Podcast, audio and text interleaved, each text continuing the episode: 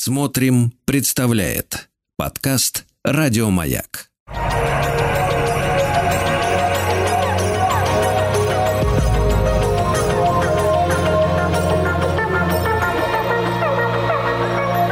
Сотворение умира. Дорогие мои, здравствуйте, с вами Артем Новиченков. И у нас сегодня будет третий эфир, посвященный роману Германа Гесса «Сидхартха». Наш сегодняшний кумир, собственно, и есть Сидхартха. Мы за первые два эфира с вами полкниги одолели. И я полагаю, что сегодня мы ее с вами дообсуждаем до конца. Э, собственно, да, и сегодня мы вновь, конечно же, разыгрываем книгу от издательства АСТ, и непосредственно я не стал мудрствовать лукаво, и, ничтоже сумняшися, предложил вам а, значит, э, книгу, собственно, Германа Гесс Сидхартха. Сидхартха, и там еще есть «Путешествие к земле Востока». Я, собственно, такую же держу в руках. Ее я вручу в конце эфира за самые любопытные, содержательные вопросы или комментарии, так что делитесь не обязательно по поводу Сидхартхи. Мы неизбежно выйдем с вами на, э, на мой взгляд, важные, интересные темы, касающиеся нас самих. Все-таки чем Сидхартха занимался всю свою жизнь, он искал, собственно, собственно, я. И как ни парадоксально, иногда, чтобы что-то найти, нужно что-то потерять. И именно э, в таком состоянии мы Сидхартку с вами обнаруживаем к началу нашего третьего эфира. Но я телефон еще прежде э, озвучу. 967-103-5533. Пишите ваши комментарии. Значит, э, Сидхартха в городе, и Сидхартха происходит такие, знаете, внутренние события, ведущие к амнезии. То, что мы довольно часто замечаем и в нас самих, и в наших знакомых, и в известных популярных людях. Значит, популярные люди. Вообще само такое словосочетание, как вам? Популярный человек. Как человек может быть популярен? Понимаете, популярно может быть что-то, что угодно – популярный пылесос, там, ну, популярный человек. Ладно. Значит, Сидхартха. Ночь, да, глава называется «Самсара». А, ночь Сидхартха провел дома за бокалом вина в обществе танцовщиц, с превосходством поглядывая на своих гостей, хотя ни в чем уже их не, не превосходил. Выпил много вина и лег в постель далеко за полночь, усталый и все же возбужденный, близкий к слезам и отчаянию, и долго тщетно пытался заснуть. Сердце его было переполнено безысходностью, которую он, казалось, уже не мог вынести переполненный омерзением, которое пропитывало его, словно отвратительный тепловатый вкус вина, слащавая пустая музыка, слишком елейная улыбка танцовщиц, слишком сладкий запах их грудей и волос. Но омерзительнее всего был он сам. Его собственные душистые волосы, винный запах изо рта, вялая усталость и дряблость кожи. Подобно тому, как человек, не в меру много съевший или выпивший в муках, извергает все это из себя, радуясь облегчению – так Сидхарт, лежа без сна, терзаясь чудовищным омерзением, мечтал отринуть эти услады, эти привычки, всю эту бессмысленную жизнь самого себя. Уверен, кому-то это знакомо, не правда ли? Только со светом, когда улица перед его городским домом начала пробуждаться, он смежил веки, на несколько секунд канул в полузабытье, в полудрем, и в эти секунды он увидел сон. Тут я сделаю небольшую паузу на лирическое отступление – и кажется, на прошлом эфире я с вами делился. А может быть, нет. А, я, на, я в своем телеграм-канале делал эфир, и там этим делился. Я рассказывал о вот этой невозможности, кажется, которая есть у человека. Невозможности выбраться из той комнаты, которая тебе глубоко противна. Я имею в виду как вот метафора жизни. Это не обязательно вся жизнь, да, а какая-то ее часть. Для кого-то это может быть вредная привычка, для кого-то это может быть власть человека, да, из тени которого невозможно выбраться, а для кого-то это невозможность сделать какой-то шаг к собственному желанию, к, к какому-то движению, понимаете? Вот э, и Гессе описывает нам вот это путешествие Сидхартки, э, путешествие, с одной стороны, его духа, а с другой стороны, вот сейчас путешествие его тела, да.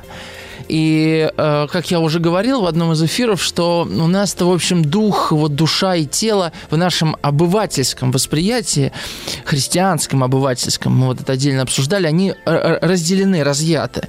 Мы э, часто забываем о своей душе и беспокоимся о теле, и наоборот, забываем о своем теле, когда э, заботимся о своей душе. Хотя это очень связанные понятий. Вот Сиддхартха жил до этого города как бы бестелесно. Ну, бесконечные, бесконечные, с одной стороны, самоистязания, да, это можно назвать, с другой стороны, это просто э, аскетический образ жизни – который он вел, э, не позволял ему обратить внимание на собственное тело. И вот когда он свое тело обрел, да, вот как физически, э, через жирную, богатую еду, да, через сексуальные утехи с этими танцовщицами, женщинами и в первую очередь с куртизанкой Камалой, когда он свою телесность познал, душа куда-то канула. Это вообще-то большая сложность, согласитесь, одновременно э, и, значит, следить за телом и э, держать э, свое духовное какое-то развитие в тонусе. Эм, очень много в жизни всего, да. И э, Сидхартка вот забывает себя. Что происходит? Сидхартхе снится сон. Я думаю, что для, многим, для многих из нас э, такой сон, который приснился Сидхартхе, стал бы э, важным напоминанием. Ну вот что происходит с Сиддхарткой после этого сна. Давайте я прочитаю. У Камалы, это сон, у Камалы в золотой клетке жила редкостная певчая птичка. Она-то Сиддхартхе и приснилась. В сновидении эта птичка, звонко распевавшая по утрам, вдруг умолкла. А он, заметив ее молчание, подошел и заглянул в клетку. Птичка, мертвая, окоченелая, лежала на полу. Он вынул ее из клетки, секунду подержал на ладони и выбросил вон, на улицу, и в тот же миг страшно испугался, и сердце его сжалось от боли, словно вместе с мертвой птичкой он отбросил от себя все доброе и ценное. В испуге проснувшись, он почувствовал глубокую печаль. Никчемно, так казалось ему, никчемно и бессмысленно прожил он свою жизнь.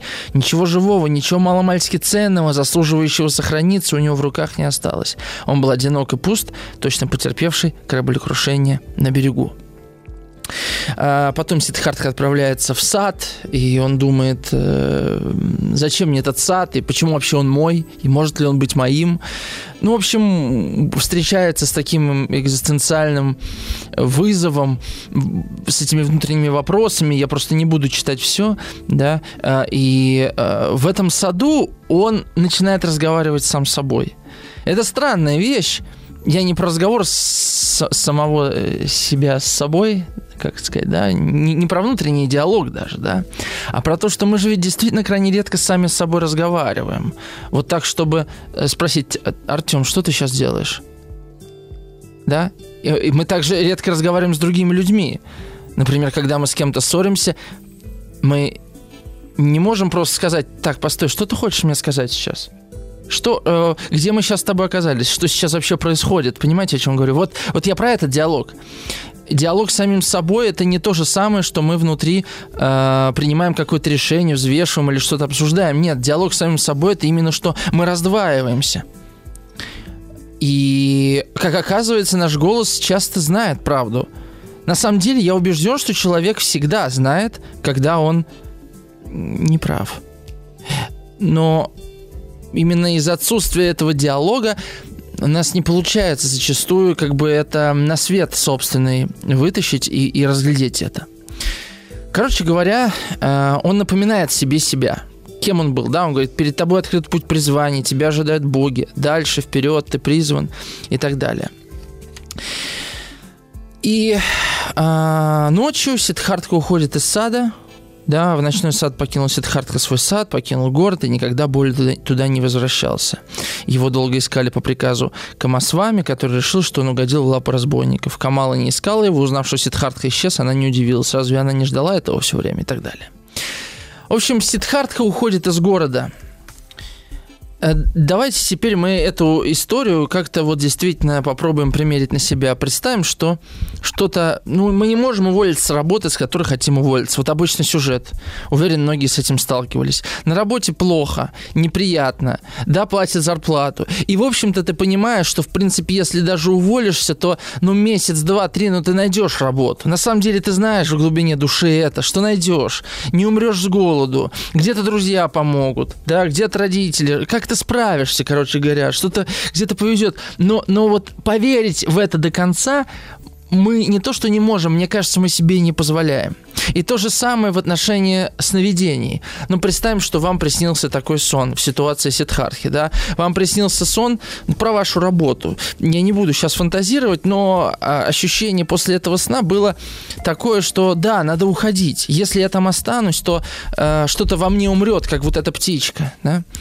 Но сделать этот шаг, довериться сну, может быть, даже сложнее, чем довериться даже собственным ощущениям, понимаете? Вот мы отделяем э, свое сновидящее тело, что называется, это тело, которое нас куда-то ведет, которое, которое является нами самими, которое знает правду о нас самих. Сновидящее тело. И мы, мы, мы часто не доверяем ему. Иногда едешь в общественном транспорте, да, и видишь на рюкзаке у, у человека, который спиной к тебе стоит, э, значок. И такой значок красивый, и хочется его потрогать. А мы же почему-то не трогаем. Ну что стоит вот просто докоснуться, потрогать значок этот, понимаете? Обратите внимание на детей – дети идут за своим сновидящим телом, да, да, они зачастую нарушают какие-то э, общественные правила, там, э этикет, но они вот, э, им хочется куда-то туда пойти, да, их как бы несет.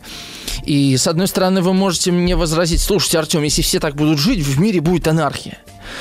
Но я говорю о каком-то, ну, о какой-то золотой середине. Ведь мы не только не можем потрогать значок, да, мы не можем другому человеку сказать правду, хотя э, мы чувствуем, что это необходимо, и себе самим сказать правду. И вот Сидхартха доверяется этому. А вы представьте, что он оставил.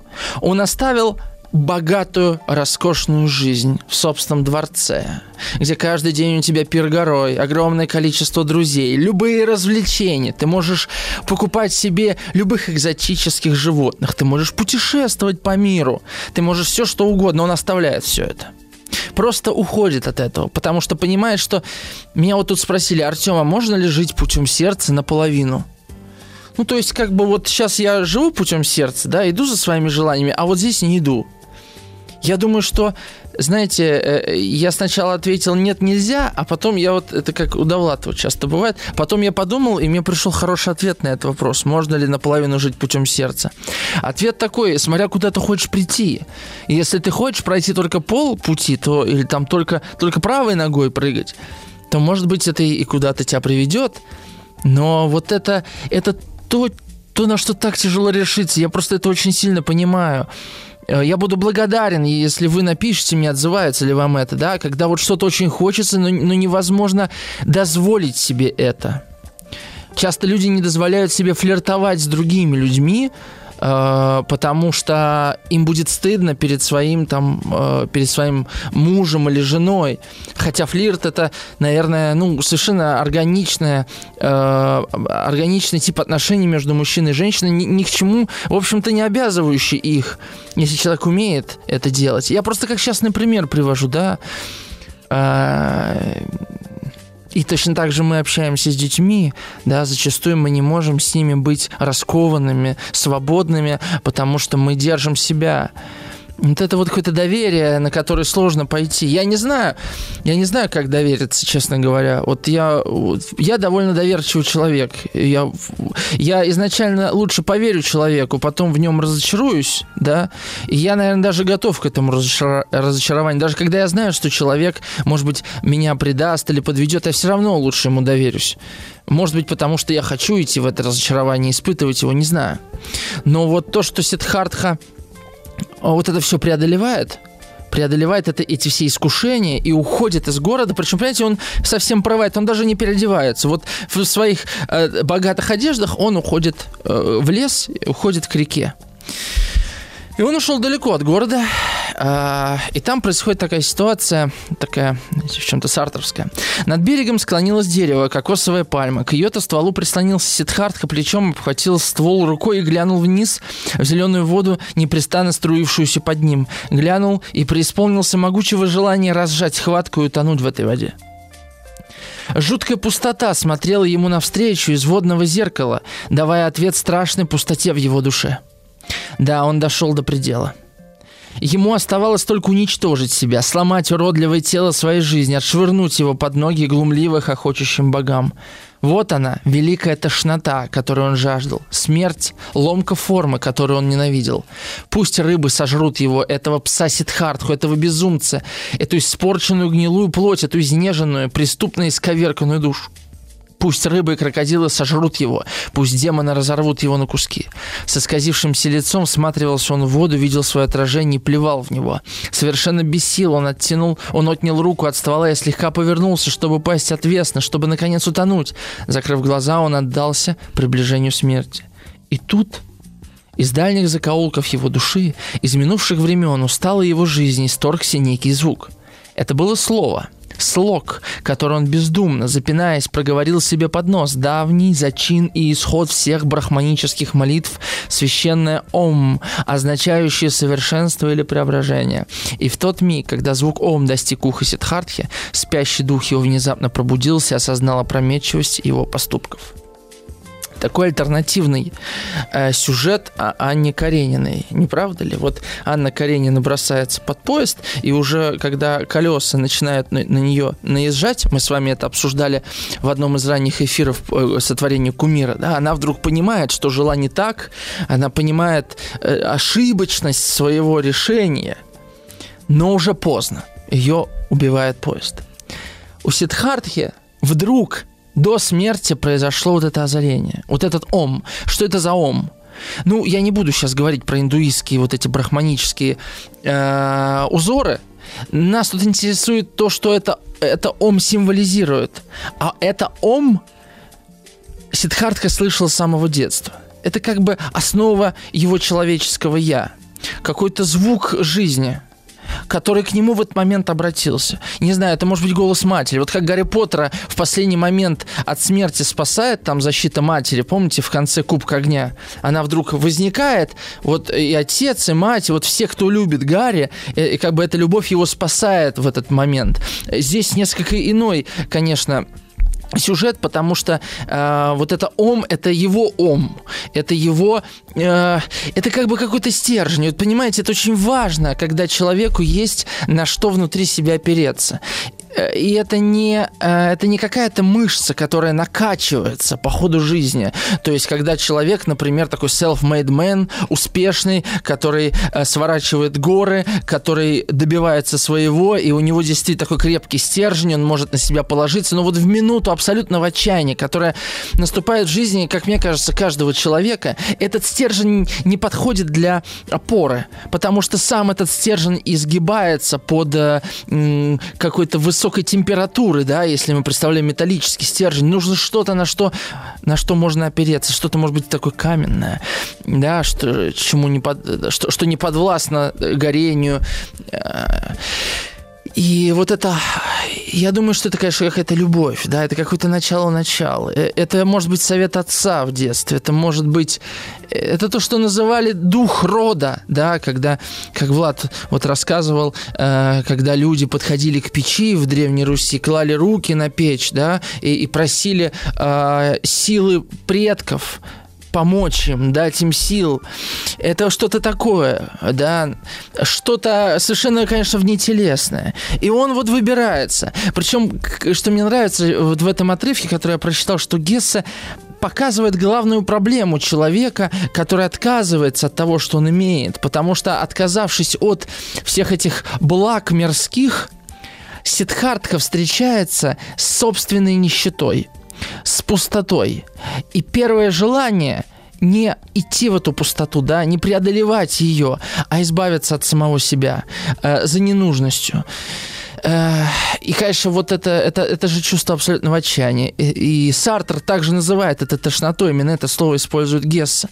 Вот эта тошнота, которая и современному человеку не чужда, э, это э, какое-то дно, да, до которого э, Сиддхартха касается рукой, а потом начинает всплывать. Вот как он всплывает, мы с вами уже после новостей обсудим. Пишите ваши комментарии 967 103 5533.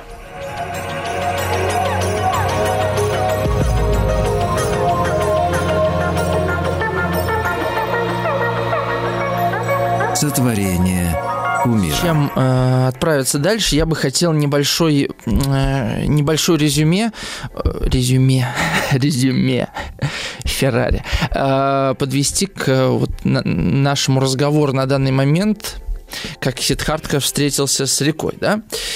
Буддизм и вообще Будда, да, э, сформулировали идею срединного пути. У меня давно был эфир про Будду и Аристотеля. Советую его послушать, там я довольно много об этом говорю. А вообще о, о точках соприкосновения э, двух идей э, мышления. Значит, смотрите, Сидхартха, собственно, своей жизнью воплощает поиск вот этого срединного пути. Что такое значит, срединный путь, это когда у тебя есть э, две крайности, которые ты осознаешь одновременно. Ты понимаешь, что одна крайность, не знаю, это трусость, по Аристотелю так пример приведу. А другая крайность это храбрость. А вот есть золотая середина, это мужество да. А, ну, я Аристотеля цитирую, а вы можете любые крайности брать. Кто-то, например, обжирается на ночь, а потом он, например, сутки голодает. И он себе говорит, я молодец, я на ночь не обжирался, я сутки голодал. Это две крайности. Крайность объесться и крайность вообще не есть, да. И вот правильно и нормально питаться тогда, когда тебе это необходимо и хочется, это есть как бы золотая середина. Тут все понятно. А где здесь э, движение Сидхартхи происходит? А Сидхартха едет в город. Зачем? Он же ведь представитель духовного мира. Он едет в мир материальный. Зачем? Да, чтобы а, встретиться с этим материальным. Э, это же ведь такой важный вопрос. Как я могу что-то отрицать, если я это никогда не пробовал, если я не знаю, что это такое? А, почему он сходится с Камалой? Камала куртизанка, да, она прекрасная, все дела, но Камалу тянет к Сидхартхе, потому что он как раз как бы свят, чист, духовен, а его тянет к Камале, потому что она абсолютно плотская, да, она материалистическая такая. Из, из материала сделанная, да, и они таким образом гармонизируют друг другу и сталкиваются с самими собою в другом человеке. Почему часто вот в парах э, мужчина и женщина э, очень сильно в чем-то отличаются друг от друга, да? Когда, например, э, женщина хочет все контролировать, а мужчина говорит, да забей, и так все нормально будет. Или наоборот, да? А почему часто э, вот мы с Владом, когда мы делали эфир про нарциссизм, говорили о том, что в парах часто один нарцисс, а тот, кто смотрит, и второй тот, кто смотрит на этого нарцисса. Потому что нас тянет вот к этим противоположностям не потому, что мы хотим утвердиться в собственном я каком-то, да, в образе собственного я, так скажем, а потому что мы хотим увидеть в другом человеке э, э возможность э, значит, нашего отражения иного, да, иметь отношение к нашему отражению через другого. Вот я сформулировал. Э, и, собственно, кстати говоря, ну, мы сейчас будем говорить про, про Камалу, э, и, и э, почему Сидхартка, да, начинает быть, собственно, торговцем, потому что до этого он был бедным саманой, то есть аскетом, а тут он становится торговцем, да, тоже две крайности. Он познал и абсолютный голод, абсолютный аскетизм, и познал абсолютную роскошь. И только после этого он может, да, от, отказаться и от одного, и от другого. То есть вообще отказаться от концепции. От концепции бедного человека, от концепции богатого. От концепции нищеты, от концепции алчности. Про концепции я уже говорил в одном, вот, кажется, в, да, в первом эфире из, вот, э, по, по Сидхартхе. А, и то же самое происходит, когда он становится отцом. Сейчас мы об этом поговорим. А, значит, вот а, Ольга пишет, Сидхартка еще и жену бросил с новорожденным сыном. Подлец, пишет Ольга. Я, Ольга, я вам сейчас отвечу, я все прочитаю. Я даже звездочку не буду с вашего комментария убирать. Наталья пишет из Орла. Напомню, телефон 967-103-5533. Сегодня мы разыгрываем книгу от издательства СТ. Книга Германа Гесса «Сидхартка. Путешествие к земле Востока». А, я даже э, подпишу эту книгу как бы мне почему-то захотелось, если вы не против, э, с наилучшими какими-то пожеланиями от себя. От, от издательства АСТ я вручу эту книгу в конце эфира за самый любопытный вопрос, комментарий. Мне вот очень понравилось, что Ольга пишет, что Сидхартха подлец, такой женский взгляд, гад, оставил женщину с ребенком, ушел, какие-то свои там духовные дела решать, да. А я, кстати, рассказывал в другом эфире, почему это не проблема для индусов, да, потому что э, если жена мешает твоему духовному пути, э, жена, семья, э, дети, то это все ложное, а, потому что духовный путь не может быть ложным. А, Наталья, значит, из Орла. Здравствуйте. Останавливает лень, апатия, рутина, не только страх перемен. Самый страшный гнев – гнев бессилия. Хуже всего потерять уважение к себе. Чтобы не страдать от этого, люди придумали компромисс и привычку. Прозреть – значит отринуть их и посмотреть на себя настоящего. Задача дьявола в этот момент – доказать, что ты не заслуживаешь прощения – Бог доказывает, что каждый заслуживает звания человека, в каждом еще теплится искра. Какой замечательный комментарий. Спасибо, Наталья. А, да, вот гнев бессилия, это очень точно описано. Это именно то, что да, испытывает Сидхартха там на реке. А, я думаю, что гнев бессилия связан и с а, потерей уважения к себе. Не правда ли? Он приводит как раз к отсутствию уважения к себе. Что такое отсутствие уважения к себе? Э, э, это уважение, да, то есть я, я перестаю себя видеть вообще как такового, да, я, я становлюсь к себе слеп. Важдать, вот есть такой глагол, я не помню, что он означает, это э, церковно-славянское еще. Надо посмотреть будет. Альбин, представь, пожалуйста, важдать глагол вот это что означает, пока я буду, пока мы тут с вами продвигаемся. А, в общем, да, Сидхартха, Сидхартха а, находит себя на реке и разговаривает сам с собой. Долго разговаривает, э, внимает птицам, размышляет о своем превращении и вспоминает свое детство. Это, кстати, очень важное воспоминание о детстве. Вы знаете, у меня есть такое как бы мысленное развлечение, что ли, да? А, не знаю, вы сидите в очереди где-то, вам скучно, или в общественном транспорте, или ЖЭКов уже не существует, а просто помните очереди в 90-е в ЖЭК. Это же это просто отдельный э, вид развлечения был. Там час можно было провести в этом ЖЭКе. И еще так непонятно, какие-то маленькие комнаты, как сновидение какое-то вспоминается. Маленькие комнатки, одна переходит в другую, очередь непонятно как располагается, только знаешь за кем ты, насколько перед тобой. Хоть такое пространство вообще абсолютно сновидческое. Вот этот ЖЭК мной сейчас вспоминается. Э, это вам не МФЦ, где все структурировано, там талончики, окошки, э, улыбающийся персонал, э, лайки еще можно там поставить за хорошую работу. Ну, это совершенно другое пространство, да, метафизически другое пространство. Ладно, про Жеки, может быть, как-нибудь в следующий раз, да. Сейчас я про что говорю? Э, про что я говорю? Видите, я про Жек начал говорить и уже отвлекся. Уже отвлекся. Да, вот Альбина нашла.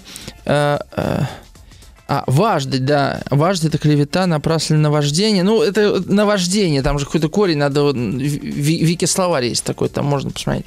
Да. Значит, а, что я хотел сказать с этим Жеком? А, да, мысленное упражнение это какое? Вы смотрите на людей, и вы пытаетесь представить, какими они были школьниками. 10-9 лет – и это совершенно невероятно, потому что вдруг через вот эту вот э, видимую оболочку человека проступают какие-то вот эти детские живые черты, потому что все дети, они как бы обнажены, они настоящие. И вдруг ты, и вдруг ты начинаешь представлять его, как он дергает девчонок за косички, да, это он сейчас ворчливый, а он какой был э, веселый, как он там уроки срывал, как поднимал руку в школе. Именно в школе обычно я представляю этих детей, ну, видимо, у меня еще опыт работы, да, в школе. И э, это совершенно меняет отношение и взгляд на человека. Это очень такое, э, такое интересное перевоплощение да, в твоих глазах другого. А, Наталья еще пишет, Гессе во многих произведениях э, указывал на то, что крайности ближе друг к другу, чем середина к одной из них. Экстремумы перетекают одна в друг, один в другой. Абсолютно, это так и есть. Э, и поэтому э, все парадоксально в этом мире. Почему люди, которые сильно любили друг друга, да, после расставания могут жутко друг друга ненавидеть? При том, что, казалось бы, ну почему просто до середины не дойти, да, и как-то спокойно друг к другу относиться? Нет, вот мы, мы действительно живем в таких э, пластах. Но и когда вот у нас был эфир по э, «Герою нашего времени», там же вот э, это изображено в «Княжне Мэри», да, когда Печорин сначала вызывает гнев, да, и ненависть княжны в отношении себя, а потом этот гнев, как уже чувство какое-то, привязанности к Печорину, переворачивается и изменяется в, во влюбленность, симпатию, потом во влюбленность, да. Действительно, они очень близко идут. Мы находимся в такой э, постоянной дихотомии, чувственной и отношенческой с миром, с людьми и самими собой, конечно. Следующая глава называется «Перевозчик». Да, уже я, я успею прочитать отдельный кусочек. Значит, Сидхартха там э, встречается с Васудевой. Э, я не буду читать весь их диалог, я прочитаю один кусочек.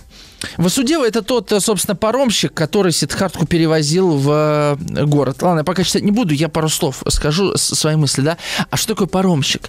Тот, кто перевозит через реку. А что такое река? Да, река и в сказках, и, и, и во снах это всегда переход какого-то Рубикона, переход из одного состояния в другое, это некая инициация, да. И Васудева говорит Сидхартхе, я перевозил через реку многих, они едут в город, они едут с деньгами, за новой жизнью, они хотят что-то изменить. И вот этот, это, а он переправщик он как переправил через реку, так и вернулся обратно на другой берег. То есть он на самом деле находится между двумя мирами. Это как такого рода, да, хорон. И неизвестно, вернется ли кто-то из этого мира или, или, или не вернется никогда. Он как бы наблюдатель судеб. Он наблюдает людей в момент перехода. Да, переплыв реку, ты как бы уже обрезаешь себе этот путь. А река это еще и образ бессознательного. Это как бы наша бесконечность. Но мы сейчас почитаем об этом э, после небольшой рекламы. 9, 6, 7 103 5533. Пишите ваши комментарии, ваши вопросы, ваши размышления. Сегодня мы разыгрываем книгу Германа Гесса «Сидхартха. Путешествие к земле Востока».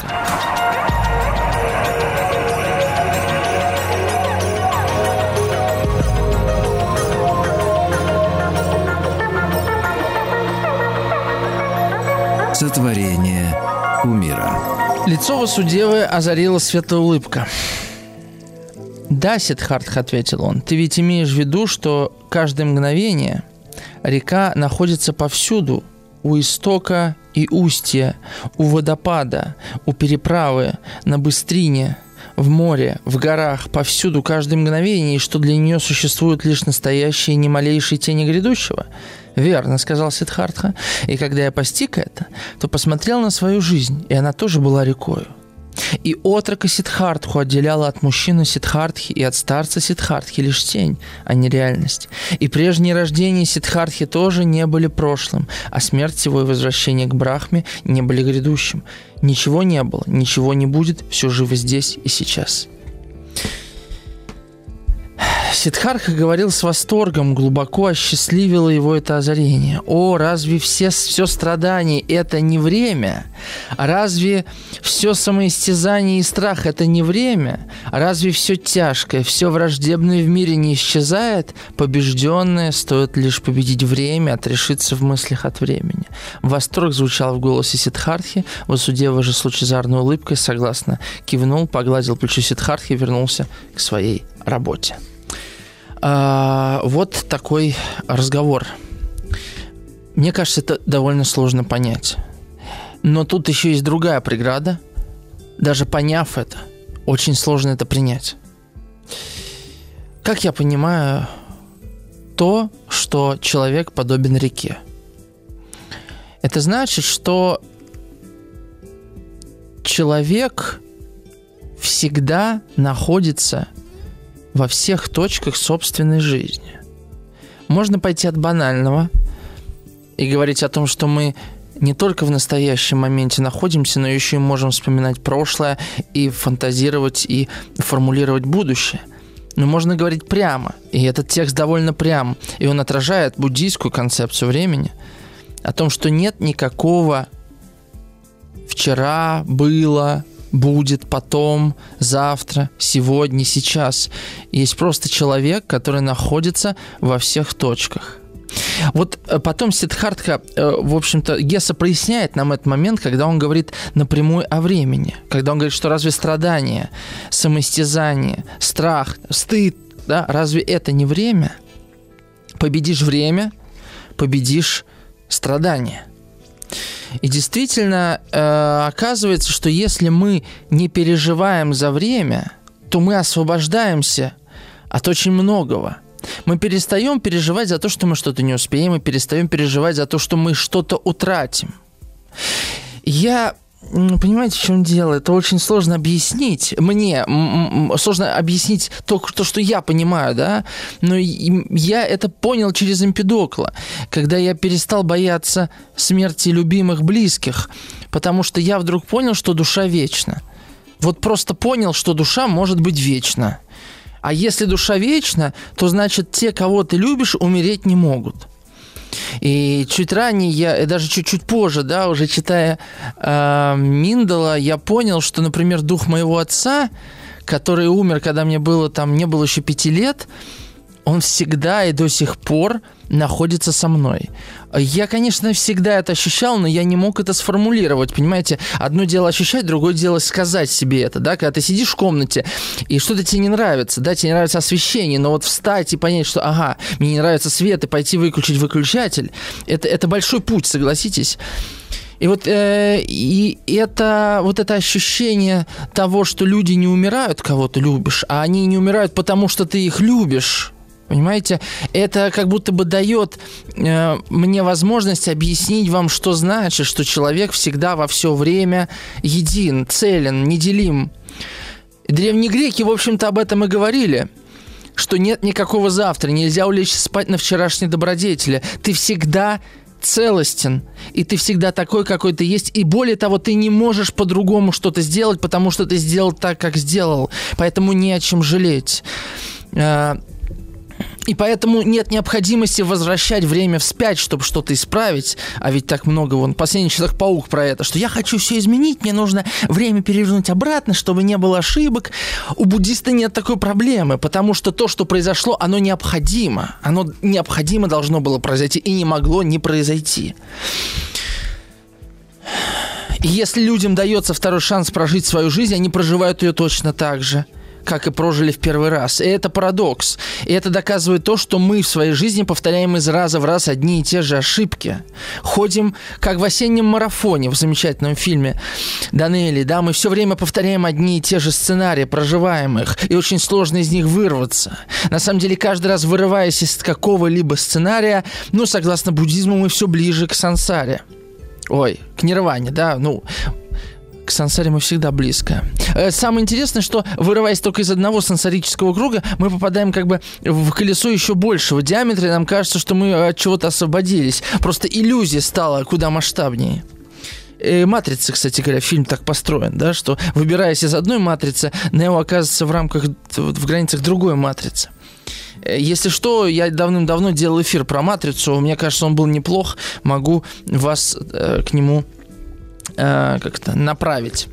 Так, прочитаю пару ваших комментариев. Э, Ольга, я помню про э, Сидхарку, который бросил жену с младенцем. Мы, мы с этого начнем следующий час. Для меня вообще в книге о Сидхартхе это главный э, сюжет. Да? И это, это, кстати говоря, э, биографическая часть жизни э, самого Будды. Э, Алексей пишет, добрый вечер. Ой, какой большой комментарий, не успею прочитать. Потом прочитаю. А, Наталья пишет, это финал напоминает а, окончание блоковского возмездия, когда ты загнан и забит. Слушайте, надо по блоку какой-то эфир придумать, сделать. Может быть, по его сборнику рассказов «Город», где у нас город будет героем. Такая приходит фантазия. А, Мария пишет, Артем, подарите мне эту книгу просто так. Я не читал, участвовать в обсуждении не могу, а теперь так загорелась, очень хочу прочитать. Знаете, иногда я рассказываю про какие-то книги, а потом мне пишут, слушай, Артем, я читал или там слушал, что-то рассказал про книгу, купил, прочитал, я вообще там ничего этого не увидел. Книга вообще не, не очень была интересной, так что, Мария, может быть, возбуждайтесь. Пишите 967-103-5533, вернемся после небольшого перерыва.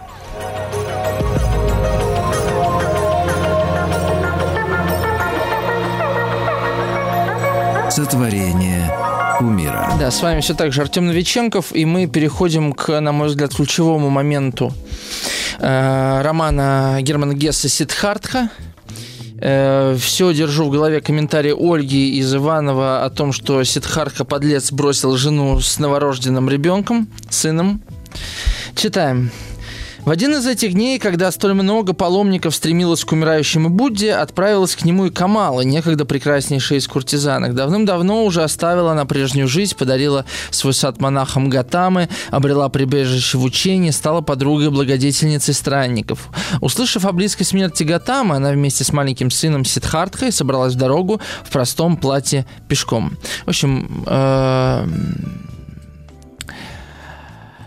там длинная история, ее укусает еще змея, и, в общем, они приходят к... находят Васудеву с Сидхартхой. Да?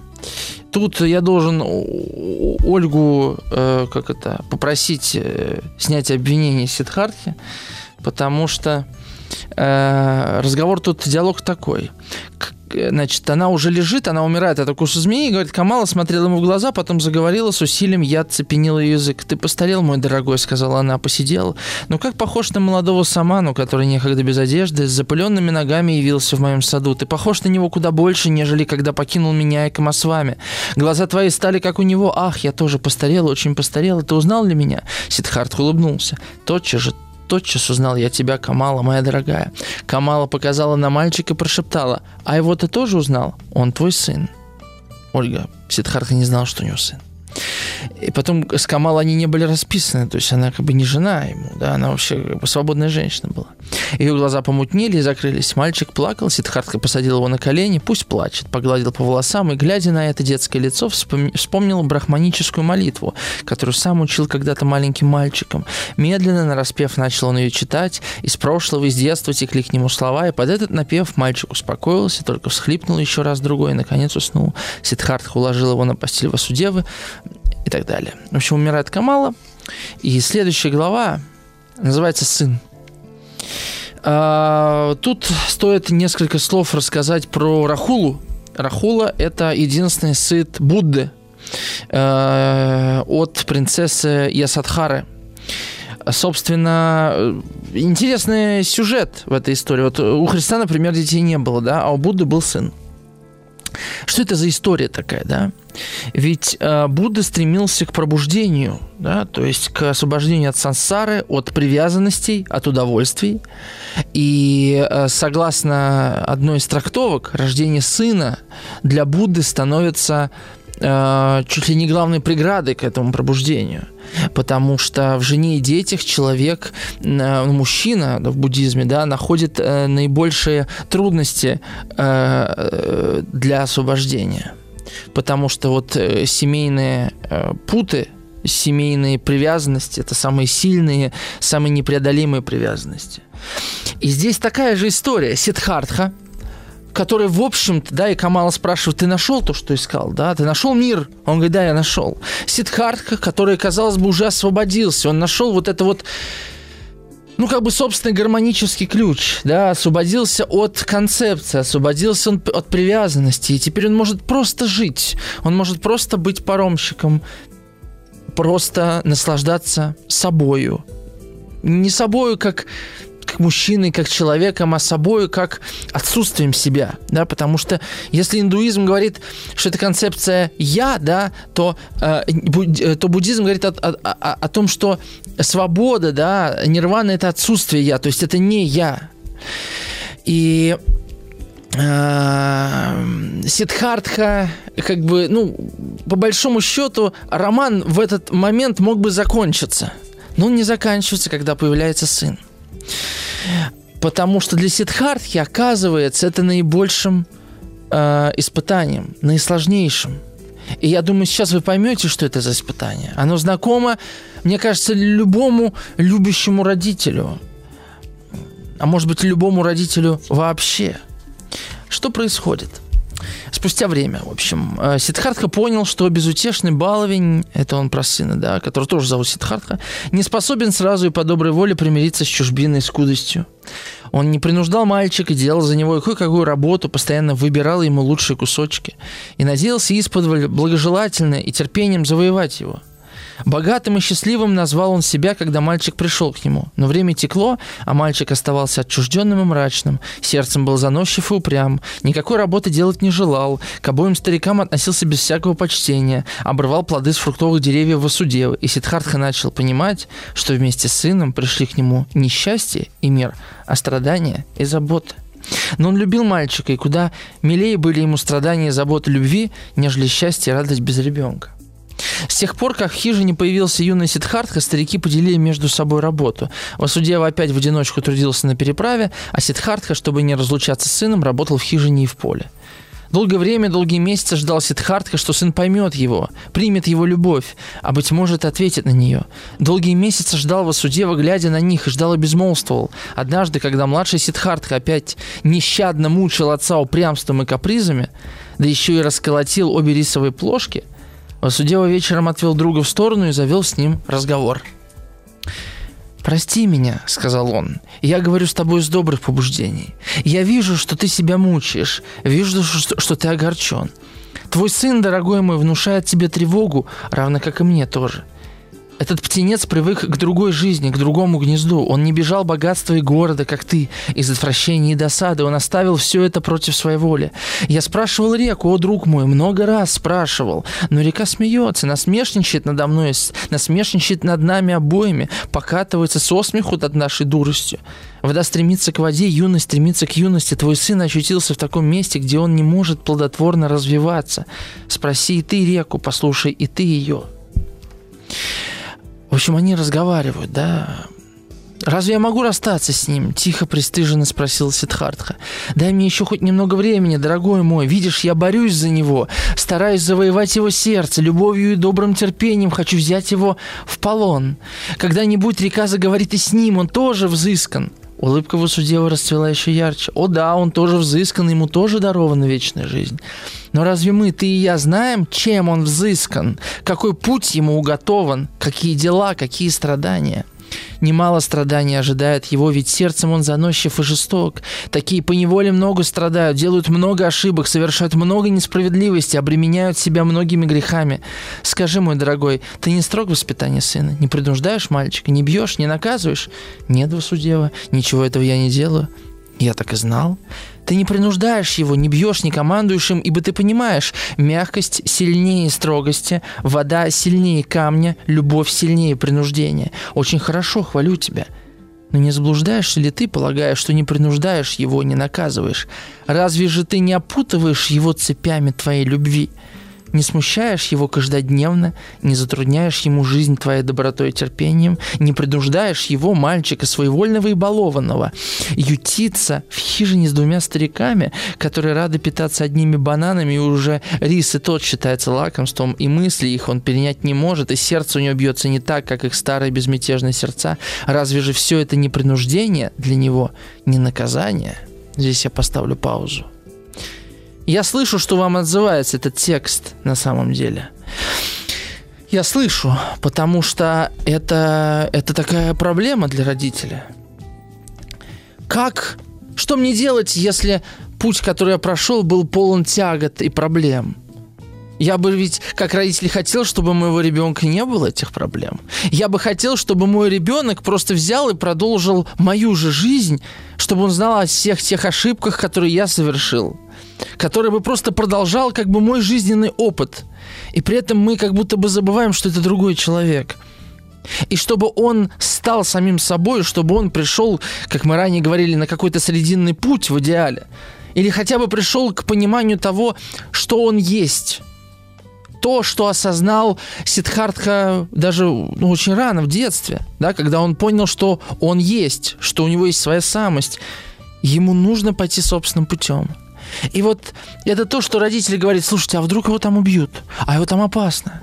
Не ходи на это, в это место. Там нехорошие ребята. Не дружи с тем. Тебе надо уйти из этой школы. Мы не поедем на дачу. И так далее, и так далее. Или там, нет, ты поедешь на дачу с нами, что чаще бывает. И вот этот наш страх того, что ребё... с ребенком что-то произойдет, что он столкнется с нашими проблемами, с которыми мы уже сталкивались, э, и блокирует. То есть, когда мы э, э, думаем, что мы любим, да, и совершаем акт любви, на самом деле мы совершаем акт страха. Это то, что испытывает Сидхартха. Да, он любит сына, но еще больше он за него боится. А почему он за него боится? Потому что он не уверен на самом деле, что сын справится, что сын придет к самому себе. А человек не, не придет к самому себе только в том случае, когда сердце его полно страха. И, конечно, если мы не учитываем то, что человек как река, что человек не может умереть, что человек бессмертен, дух его бессмертен, то конечно, любой страх блокирует любое развитие. Не надо идти в лес, там могут быть волки.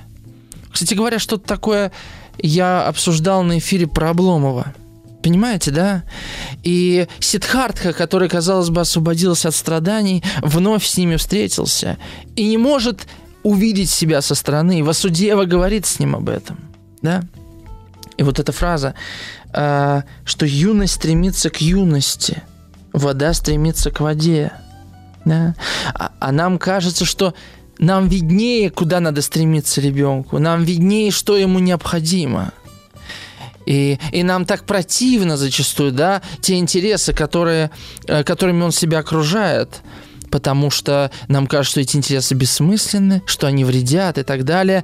И мы не верим, что наш ребенок способен преодолеть этот вред, эти опасности, потому что мы же видим, как много людей не преодолевают. Нам кажется, что путь других людей одинаков с путем нашего конкретного, нашего любимого сына или нашей дочери – но на самом деле это не так. У каждого человека абсолютно свой уникальный путь.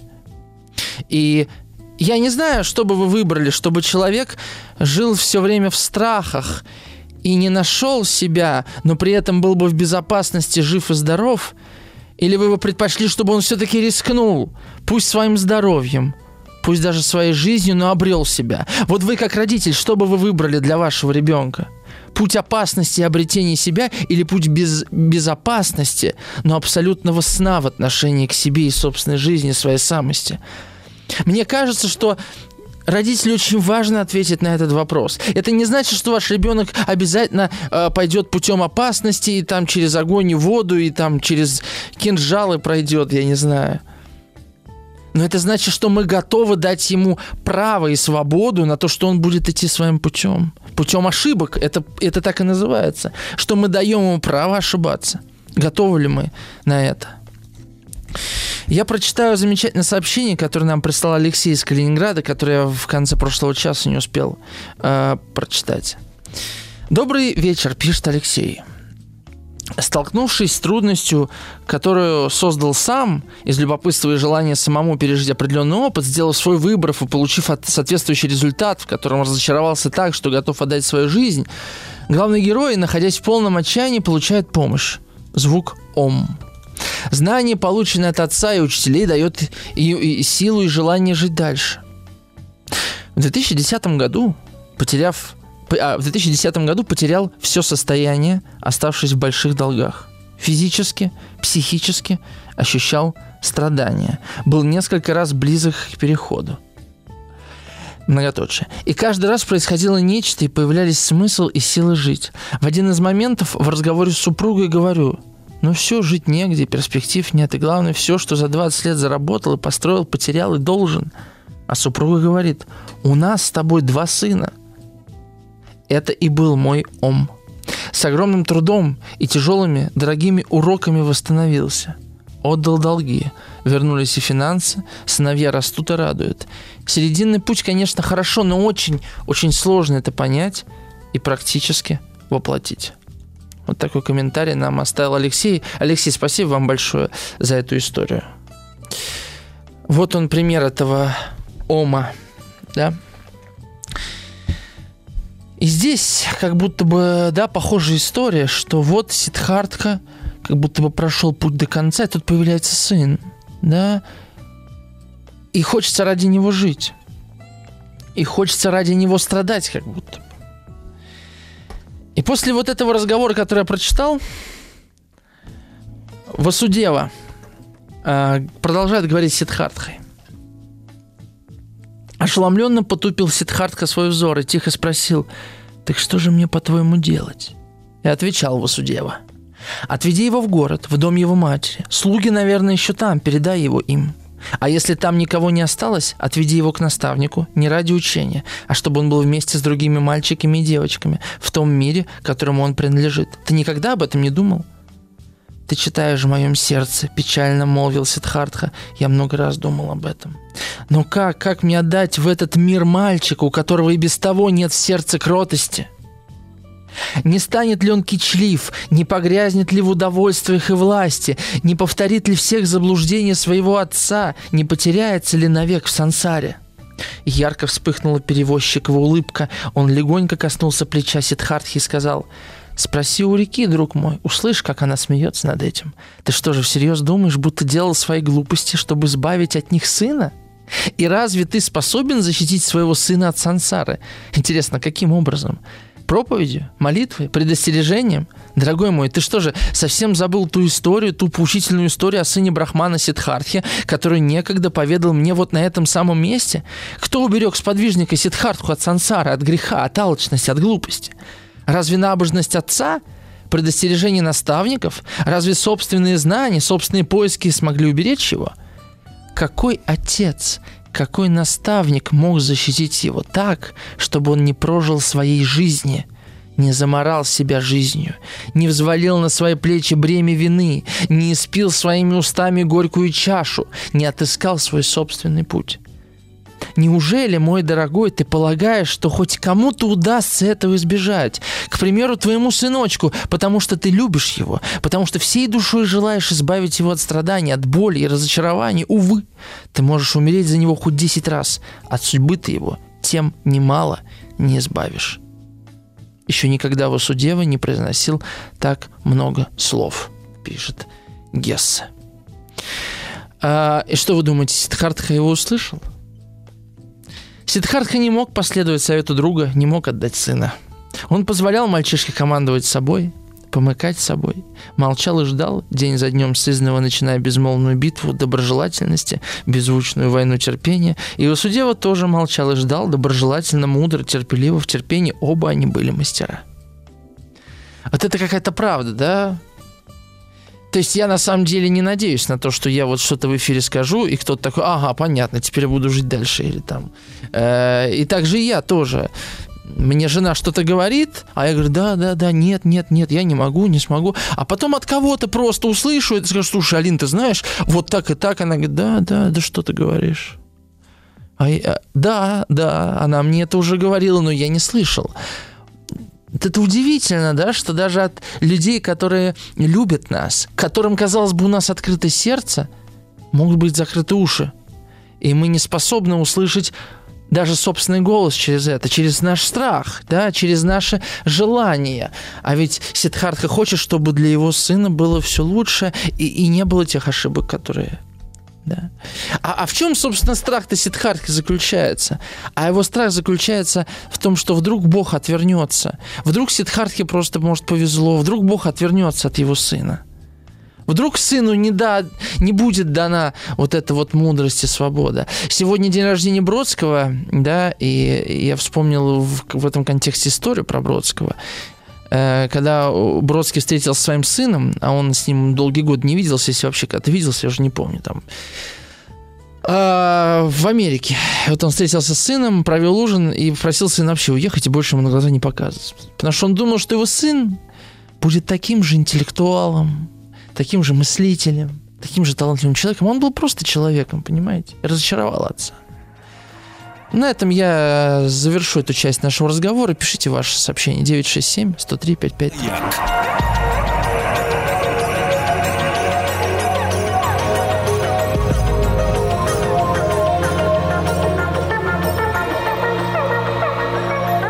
Сотворение умира. Еще одну историю нам прислал радиослушатель э, Александр из Василькова, это Московская область. Добрый вечер, Артем. У меня руки опускались много раз по причине обмана близких. Не близких людей, в финансовом плане и в духовных, и в духовном. На грани был, чтобы сделать последний шаг, оставались сантиметры. Остановила, позволила жить дальше, бороться. То, что если уйти из этого мира, то ничего уже не исправить, не сделать приятное кому-то.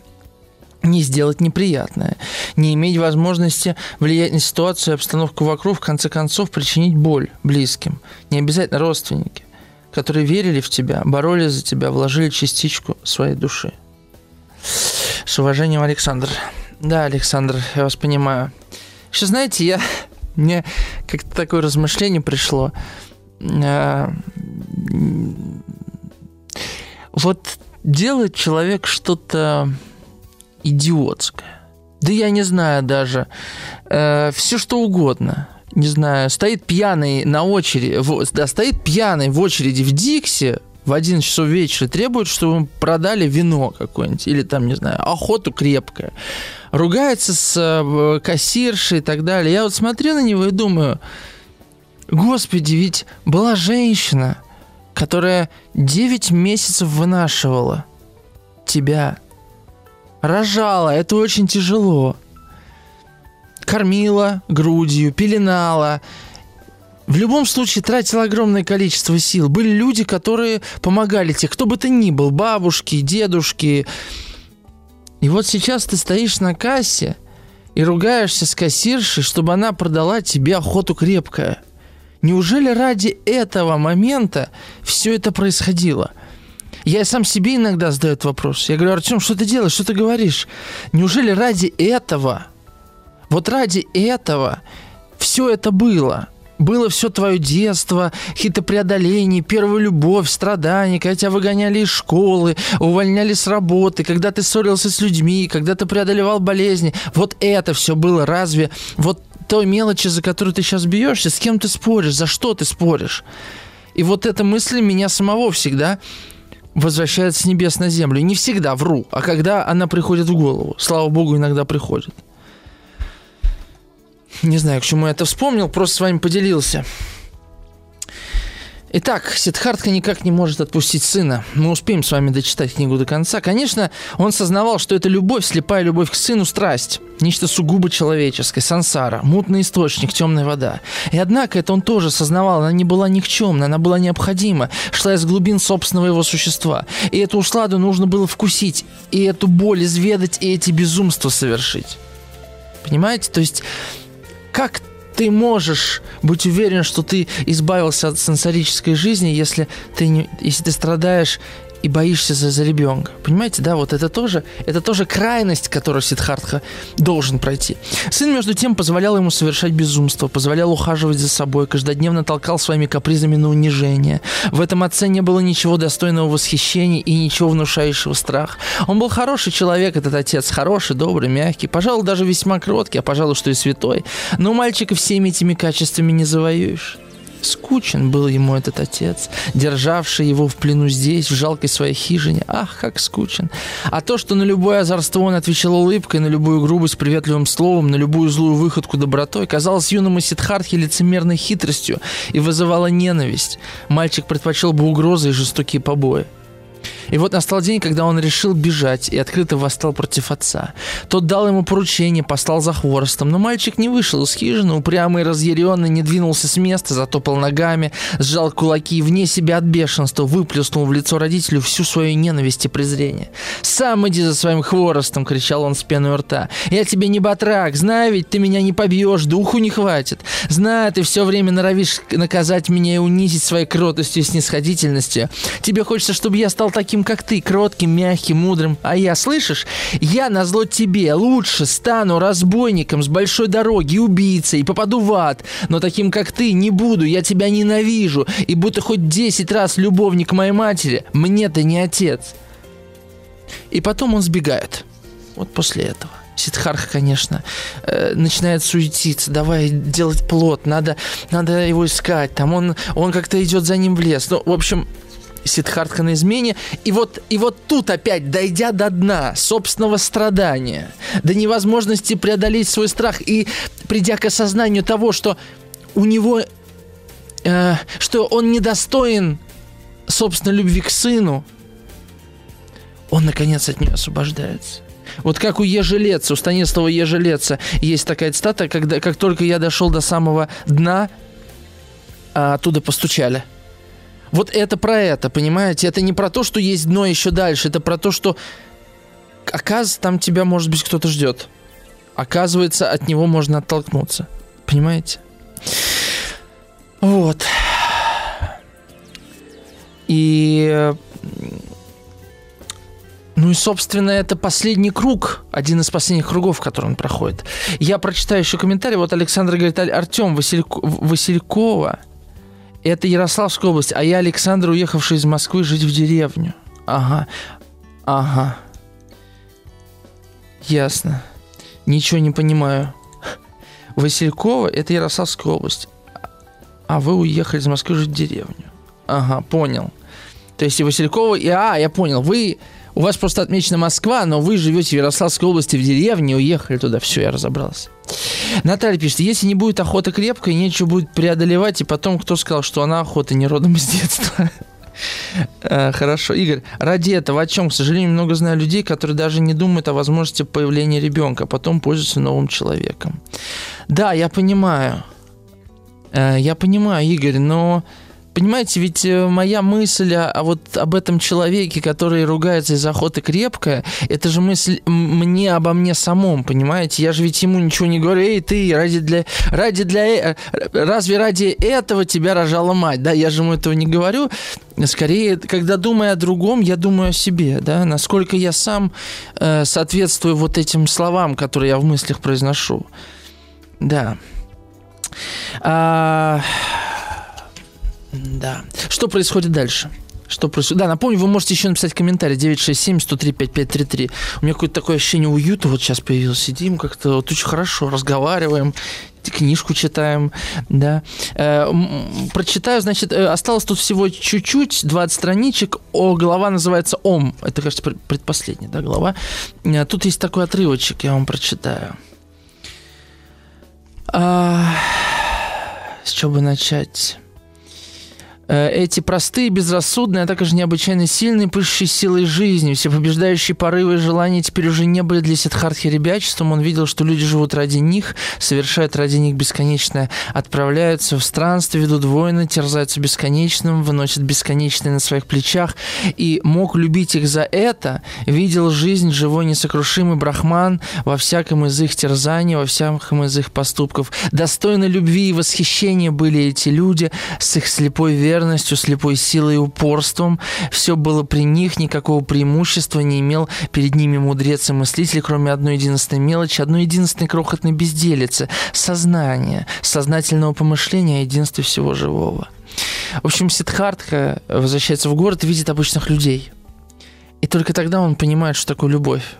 Сын-то ему нужен был, да, чтобы он понимал, что он не умеет любить. Потому что он хотел любить сына каким-то, хотел переделать сына, хотел научить сына. Почему был страх? Потому что не хватало любви. Понимаете, это простая вещь. Там, где страх, там нехватка любви. А, и в отношении любви к Богу то же самое.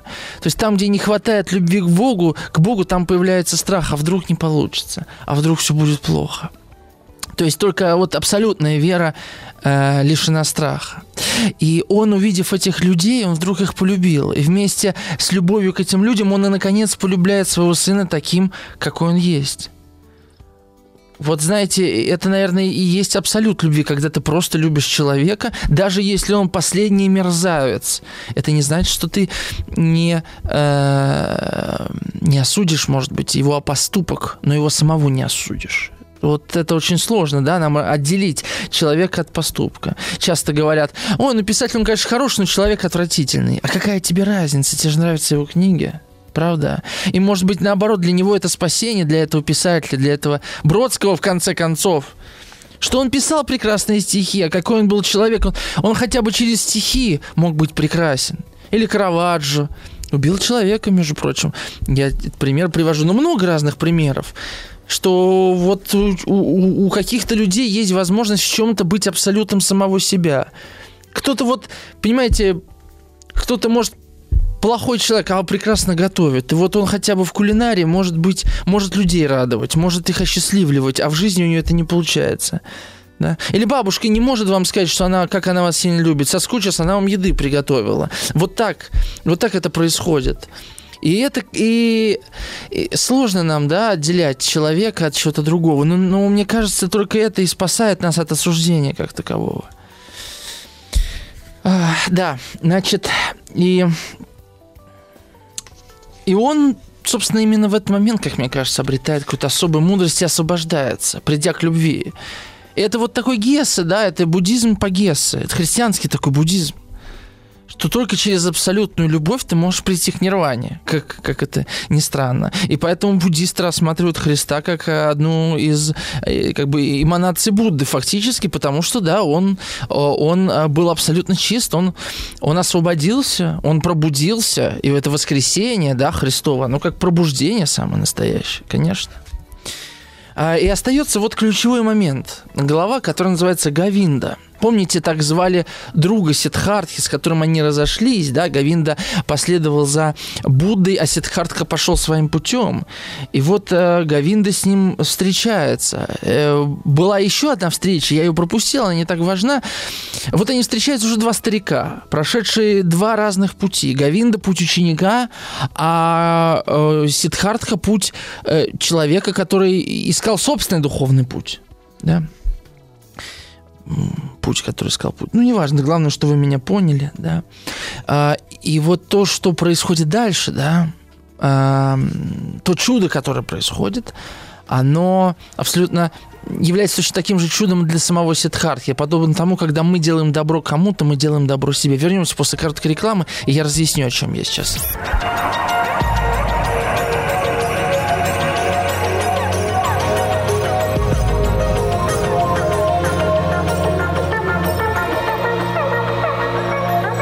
Сотворение умира. «Я и вправду стар, чтобы искать», — сказал Гавинда, — «и все же не оставил поиски. Я никогда не перестану искать. Похоже, это мое предназначение. Сдается мне, ты тоже искал. Не молвишь ли хотя бы одно слово, почтенный?» «Что я могу сказать тебе, досточтимый?» — молвил Сидхартха. «Быть может, ты ищешь слишком много и от того не находишь?» «Как это?» — спросил Гавинда. Когда человек ищет, сказал Сидхартха, случается, глаз его видит лишь то, что он ищет. И он не в состоянии ничего найти, не в состоянии ничего воспринять, ибо думает всегда лишь об искомом, имеет цель, одержим этой целью. Искать значит иметь цель, а вот находить значит быть свободным, распахнутым настежь, не иметь цели. Ты досточтимый верный впрямь искатель, ведь стремясь к своей цели не видишь того, что совсем рядом у тебя перед глазами. «Я все еще не, не вполне понимаю», — возмолился Гавинда. «Куда ты клонишь?»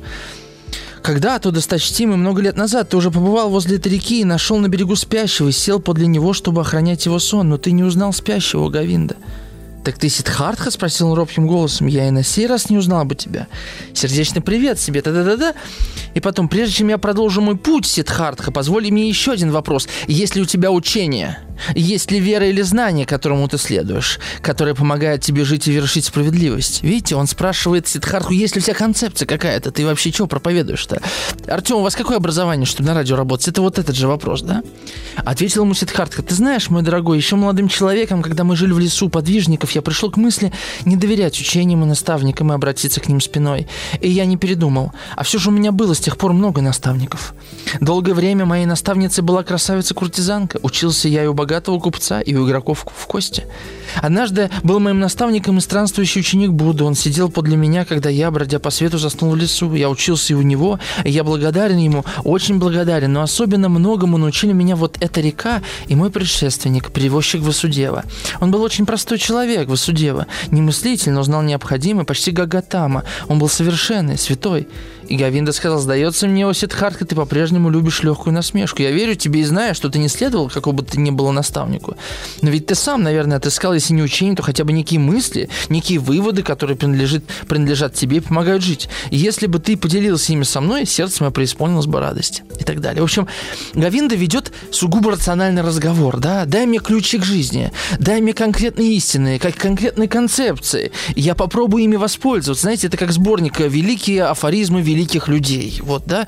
Можно какую-то выжимку? Да, в чем суть? Расскажите конкретно. К нам иногда приходят гости, да, э, и кажется, что вот нам бы, нам бы вот их спросить, давайте, можете вот э, главное знание, смысл жизни озвучить, да?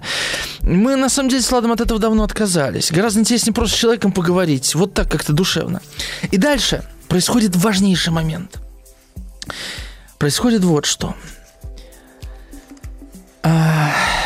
Сейчас я перелесну. Сидхартха говорит, наклонись ко мне, тихо шепнул он на ухо Гавинде. Наклонись, вот так, еще ближе, совсем близко, поцелуй меня в лоб, Гавинда.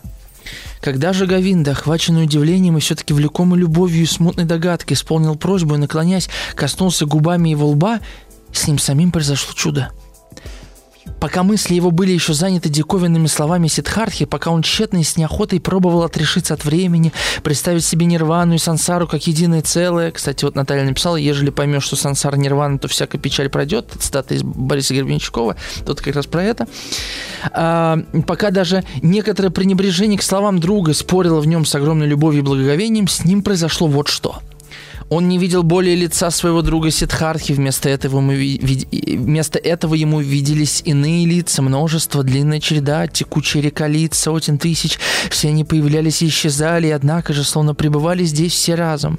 Постоянно менялись и возобновлялись, однако же все были Сидхартха. Он видел черты рыбы, карпа с разинутым в безмертном страдании ртом, умирающей рыбы с помутневшими глазами, видел лицо новорожденного ребенка, красное, сморщенное, искаженное плаксивой гримасой, видел лицо убийцы, вонзающего, вонзающего нож в тело какого-то человека, видел в ту же самую секунду, как этот преступник, связанный, становится на колени и палач, взмахнув мечом, отсекает ему голову, видел ноги и тела мужчин и женщин в позах и так далее, и так далее. Очень-очень длинный, длинный текст, да.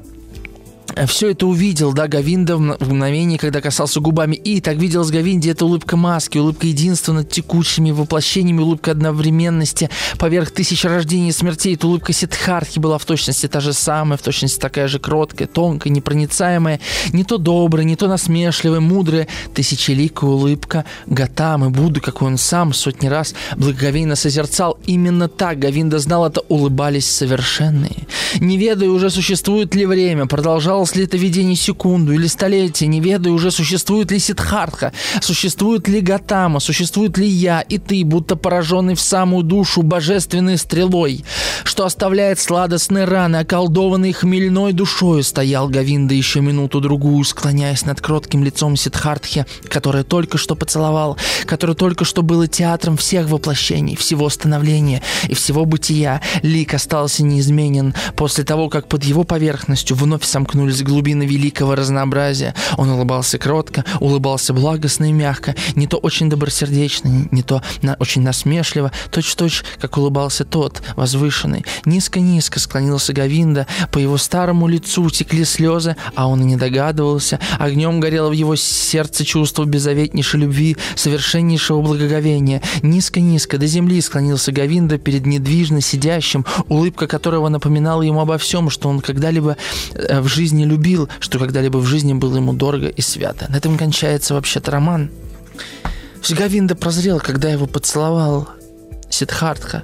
Никакие слова не могли достучаться до сердца Гавинды, до его разума, и только лишь поцелуй Гавинды в лоб Сидхартхи, понимаете, не наоборот – его пробуждает. Это, знаете, можно сколько угодно, э, когда там, не знаю, к тебе человек подходит и говорит, слушай, проблемы такие, сякие, ты можешь рационально раскладывать, как разговор с женщиной, да, она говорит, ой, вот у меня такое плохое настроение, сегодня был такой плохой день, что-то я тревожусь, а вот что будет завтра, а вот а, а отпуск, а вот зарплата, да, можно сколько угодно рационально что-то раскладывать, объяснять, но, может быть, можно просто обнять, обнять, поцеловать, пригреть. Понимаете, какие простые вещи.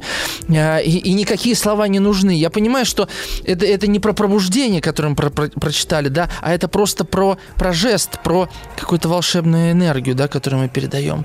Вот на этом я хотел бы закончить наш разговор о Сетхархе. Спасибо большое. Книгу я вручу нашей радиослушательнице Марии, которая очень ее просила. Пожалуйста, Мария, читайте на здоровье. А мы с вами встретимся уже завтра. До новых встреч. Я вас обнимаю. До свидания. Еще больше подкастов «Маяка» насмотрим.